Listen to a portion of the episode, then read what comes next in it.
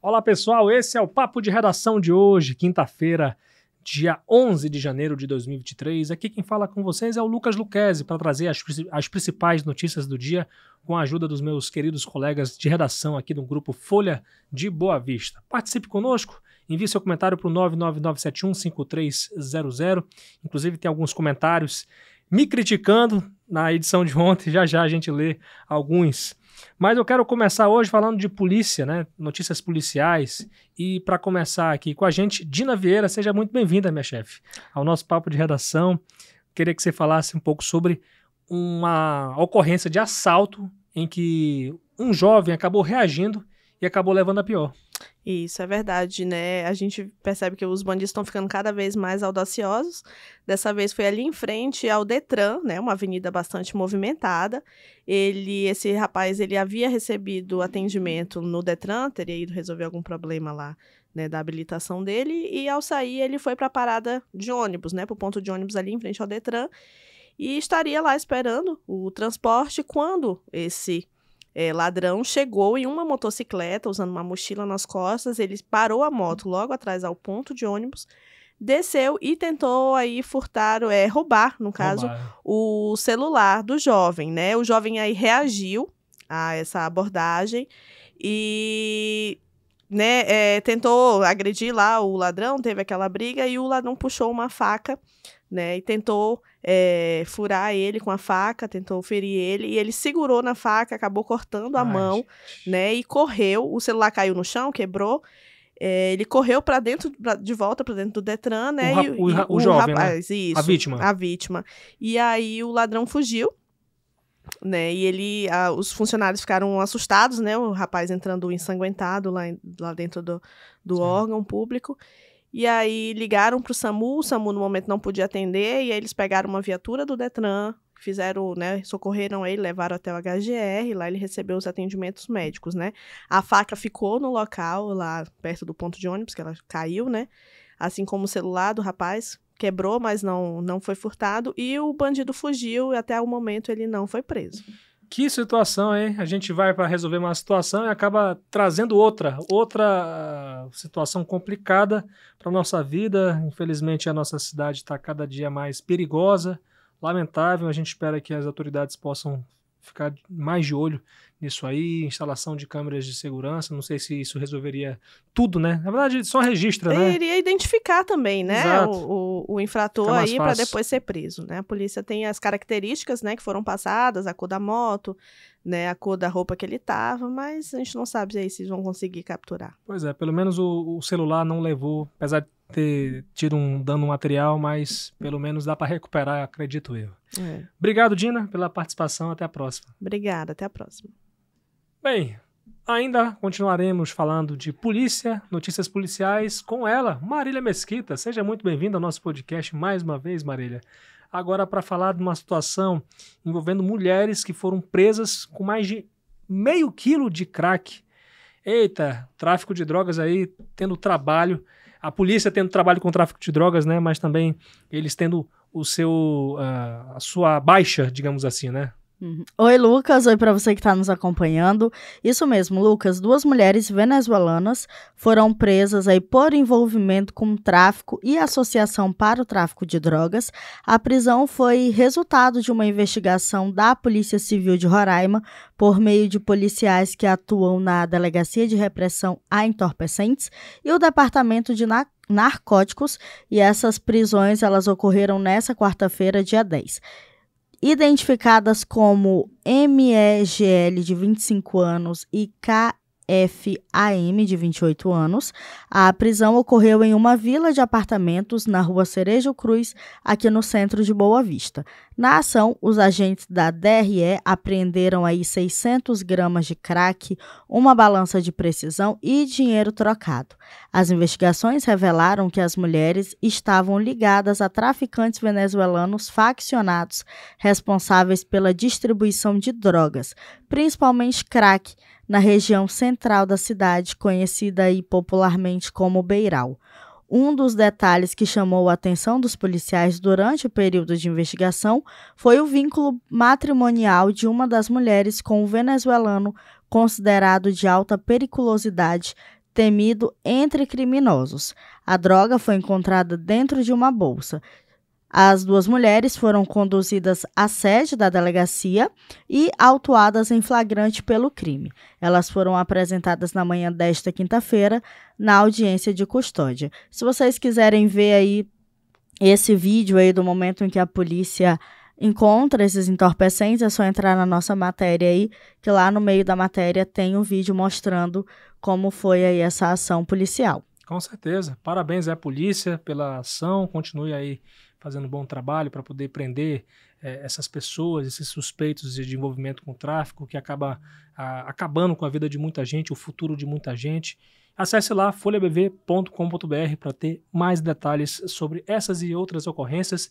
A Marília Mesquita tem outra situação aqui para falar ainda de polícia. Fala aí, fala para mim, Marília, o que, que aconteceu? Também envolvendo tráfico de drogas, uma mulher de 24 anos, atendente de uma pousada, ela foi presa com entorpecentes na pousada em que ela trabalha, que fica ali no bairro Nova Canaã, na madrugada desta quinta-feira 11, e essa prisão ela foi efetuada pelo reforço setorial do 2 Batalhão da Polícia Militar, que estava em patrulhamento quando foi abordada por um homem que informou do intenso tráfico de drogas nessa pousada.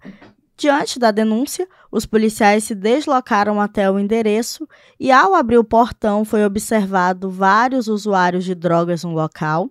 E durante as buscas pela essa pousada, foram encontradas embalagens de entorpecentes e latas utilizadas para fumar pasta base de cocaína além de uma balança de precisão escondida no forro de um dos quartos. Dentro da bolsa dessa atendente foram encontrados oito invólucros de pasta base de cocaína e questionada se haviam mais drogas no estabelecimento, a mulher disse que havia jogado para o quintal do vizinho dez trouxinhas aí da mesma substância, ou seja, dez trouxinhas de pasta base de cocaína. Ela disse ainda que em sua residência haviam 550 gramas de skunk que foram encontrados aí dentro do guarda-roupas. LAN informou que trabalha na pousada e vende os entorpecentes para seus dois patrões, que são membros de facção criminosa e que antes da chegada dos policiais, eles haviam ido ao local buscar o apurado do dia e deixar mais entorpecentes. A mulher e o material apreendido foram apresentados na central de flagrantes para as providências legais e cabíveis. Muito bem, Marília. É a guerra contra o tráfico de drogas é uma guerra que não tem fim mas a gente comemora quando existe algum tipo de êxito. Então, é isso aí. Qualquer novidade aí, uh, prestigiem o trabalho da Marília lá no nosso portal folhabv.com.br. Então, isso mesmo, que dá trabalho para fazer. É, é verdade, Marília. Realmente você trabalha com, assim, de uma forma muito incisiva, de muito, com muita dedicação. E não é fácil, né? Você fazer matéria sobre polícia. Não, não, né? não é fácil. E você colocar a sua cara a tapa lá também. Não é fácil. Até correr o risco ainda, né, Maria? sempre, a gente sempre corre o risco. É, sempre. Mas é isso, dá, dá trabalho, é difícil. É, diante de uma ocorrência, ele tem muita. É uma série de situações.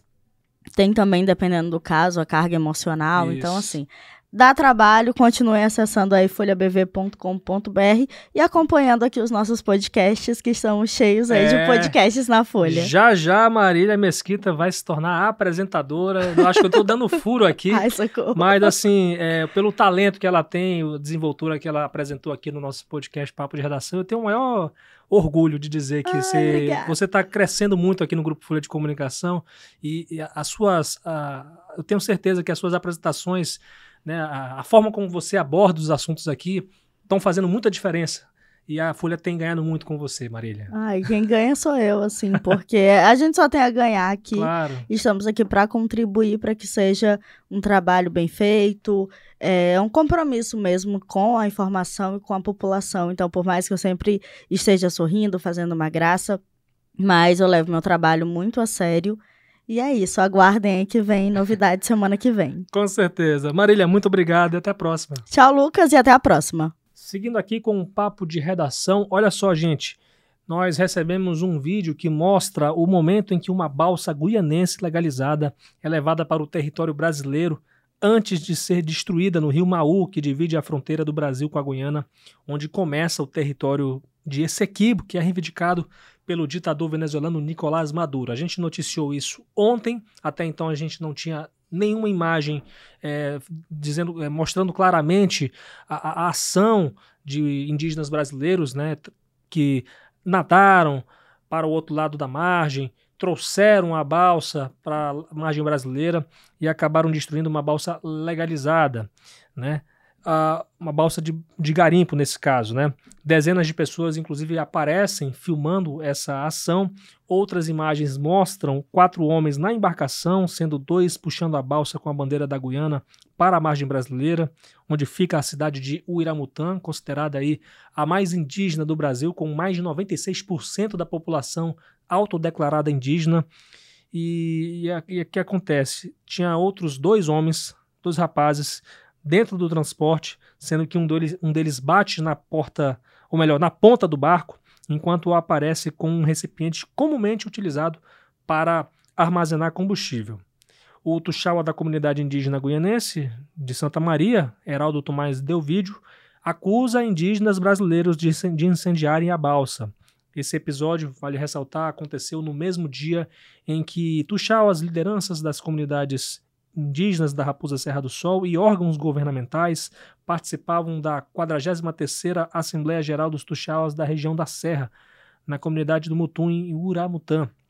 Heraldo deu vídeo, também gravou um vídeo para criticar a destruição do transporte, mostrou a permissão de garimpagem na Guiana e disse que queimar a bandeira de seu país na balsa é um crime. A dona da balsa, inclusive, disse, a senhora Rosângela Tomás deu vídeo, é, que a ação é um absurdo. Né, o ato de indígenas brasileiros em nadar e atravessar o rio Maú para poder pegar a balsa guianense e levar ao lado brasileiro, onde atearam fogo. Então, essa ação, inclusive, é, de a, a, você atear fogo, ainda mais no rio, é, é, um grande dano né, ao, ao, meio ambiente. Então, repúdio a essa situação. E, enfim, né, gente, na Guiana o, o garimpo é, tem a, a, sua legalidade, aqui no Brasil ainda precisa ser regulamentado. É uma situação bem complicada aí envolvendo dois países, né, logo na fronteira.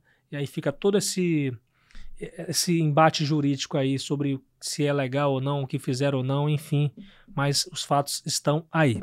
Qualquer coisa, você acesse lá o nosso portal folhabv.com.br, que lá tem um vídeo que mostra parte dessas ações aí.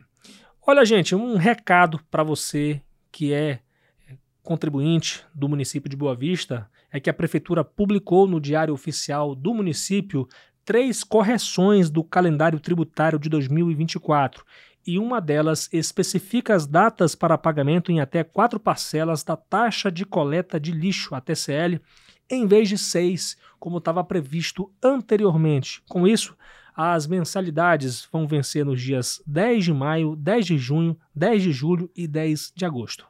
Vou repetir aí: a taxa de lixo, as mensalidades vão vencer no dia 10 de maio, 10 de maio, 10 de junho, 10 de julho e 10 de agosto deste ano.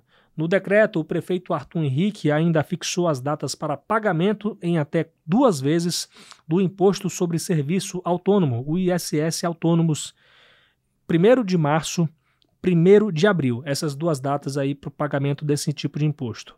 Calendário original previa três datas, nesse caso, incluía o dia 2 de maio. O calendário completo você pode conferir lá no nosso portal folhabv.com www.josé.com.br. Olha, gente, é, ontem nós falamos aqui, eu inclusive trouxe o José Magno aqui para falar um pouco sobre a, a, no, a, nova instalação de novos radares aqui em Boa Vista. E eu digo para vocês, eu não mudei minha opinião a respeito dos radares em Boa Vista, não. Se há uma indústria da multa ou não, que isso seja investigado, né? Eu não posso afirmar o que eu não sei, não posso afirmar o que foi comprovado mas diante dos fatos que existem. O que acontece? Eu falei aqui a favor da instalação de radares eletrônicos, porque eu acredito que sejam formas de frear a imprudência no trânsito. E veja bem, gente, eu em relação aqui a algumas, algumas, alguns comentários que eu recebi aqui no, no nosso canal no, no YouTube, né? Na verdade, eu não estou aqui, é, como eu posso dizer, eu sempre todos os dias eu aproveito o papo de redação e incentivo vocês a comentarem, né? Mas um dos comentários aqui é o seguinte: o rapaz ficou tão revoltado comigo, disse assim: Eu poderia falar, debater com você pessoalmente, para lhe provar que é realmente uma indústria da multa. Amigo, eu queria muito te esculachar, mas eu vou respeitar a sua opinião. Que bom que ele respeitou a, sua, a minha opinião, né? E é o Retirocha, Retirocha, né? Que é o nome que ele tá aqui no YouTube, né? E ele fala que eu não tenho nenhuma noção do que estou falando. Bem, gente, eu posso não ter nenhuma noção do que eu estou falando, mas eu estou dizendo a minha opinião. E, claro, se você respeita ou não, aí é uma, uma, é uma coisa sua, né? Eu tenho maior respeito pela opinião, inclusive incentivo que as pessoas possam me criticar. Né? A, gente, a gente tem o maior prazer de poder ler comentários aqui no nosso papo de redação. O, o próprio Rete Rocha aqui, como ele diz aqui, evita acidente nenhum. Posso provar que o Pardal é muito distante de onde as, acontecem os acidentes. Então, é, acho que ele podia ter aproveitado no, no comentário e de falar seu, seu, seu argumento, né? O espaço está sempre aberto. Inclusive, nessa edição, o espaço está aberto para vocês é, comentarem aí sobre essa opinião. Eu defendo sim os radares eletrônicos. Infelizmente, é uma situação que é para frear a imprudência das pessoas que andam adoidados no trânsito, especialmente. Uh, e assim, gente, é, tem avenidas aqui que o pessoal anda muito doido, entendeu? Então pode acontecer muitos acidentes no trânsito. Existem vias aqui que são recordistas de acidentes de trânsito. É o caso da Avenida Carlos Pereira de Melo, o caso da Teve, né? Então assim, não mudei minha opinião. Espero não pretender mudar, mas até que isso, até que alguém me prove o contrário, eu vou ter o maior prazer de poder mudar minha opinião. Eu sou um ser humano, eu sou um jornalista, mas eu sou um, um cidadão em constante transformação e eu vou ter o maior prazer de ler o seu comentário aqui. É, deixa eu ver uma outra coisa. Marcos Ferreira comentou também na nossa transmissão do podcast no YouTube. Boa noite, José. Falando ao, ao José que estava aqui ontem, né? Boa noite. José, manda colocar uma placa pare no bairro Laura Moreira, conjunto Manaíra, Rua Manaíra, tem um cruzamento perigoso, não possui placa. Deixa eu ver um, outro comentário, se eu tenho mais algum outro comentário. Basicamente eram esses os comentários que eu tinha aqui. E, claro, o espaço segue sempre aberto para a gente receber críticas, especialmente construtivas, sem nenhuma ofensa. Que aí sim eu não vou precisar censurar ninguém para poder a gente colocar aqui no nosso podcast, que teremos o maior prazer de sempre ler os seus comentários, as suas opiniões. Participe, tem o nosso, a nossa sessão de comentários do canal da Folha no YouTube, além, é claro, do nosso zap da redação, o 999715300. Bem, minha gente, aqui quem falou com vocês é o Lucas Luquezzi. Me siga no Instagram, arroba lucasluquezzi, L-U-C-K-E-Z-I-E, que é como é escrito o meu sobrenome. Com os trabalhos técnicos de Fabiano Lopes, Rio Ferreira, John Hudson e Aduan Figueiredo. A gente encerra o papo de redação de hoje aqui no Grupo Folha de Comunicação. Siga as nossas redes sociais no Instagram, no Facebook no X, o antigo Twitter, como FolhaBV. E no YouTube, arroba TV Folha BV. Muito obrigado, minha gente. A gente volta amanhã, se Deus quiser.